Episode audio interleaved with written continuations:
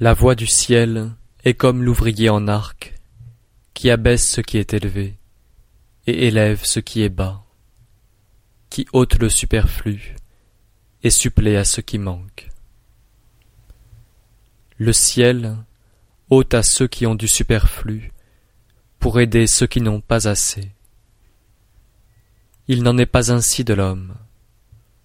Il ôte à ceux qui n'ont pas assez, pour donner à ceux qui ont du superflu. Quel est celui qui est capable de donner son superflu aux hommes de l'Empire?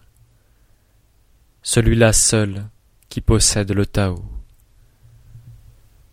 C'est pourquoi le saint fait le bien et ne s'en prévaut point. Il accomplit de grandes choses et ne s'y attache point. Il ne veut pas laisser voir sa sagesse.